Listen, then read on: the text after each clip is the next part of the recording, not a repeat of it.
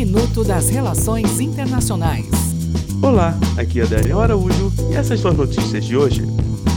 Estados Unidos e Reino Unido. Os Estados Unidos estão comprometidos a um acordo comercial fenomenal com o Reino Unido após a conclusão do Brexit, afirmou o presidente Donald Trump em uma entrevista coletiva ao lado da primeira-ministra Theresa May nesta terça. Brasil.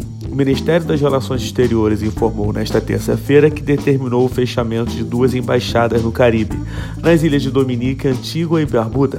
O Itamaraty também anunciou que as chancelarias brasileiras em Granada, São Cristóvão e Neves, São Vicentes e Granadinas, outros três países caribenhos, estão em processo de encerramento de suas atividades. Estados Unidos e Reino Unido os Estados Unidos estão comprometidos a um acordo comercial fenomenal com o Reino Unido após a conclusão do Brexit, afirmou o presidente Donald Trump em uma entrevista coletiva ao lado da primeira-ministra Theresa May nesta terça. Até o próximo minuto.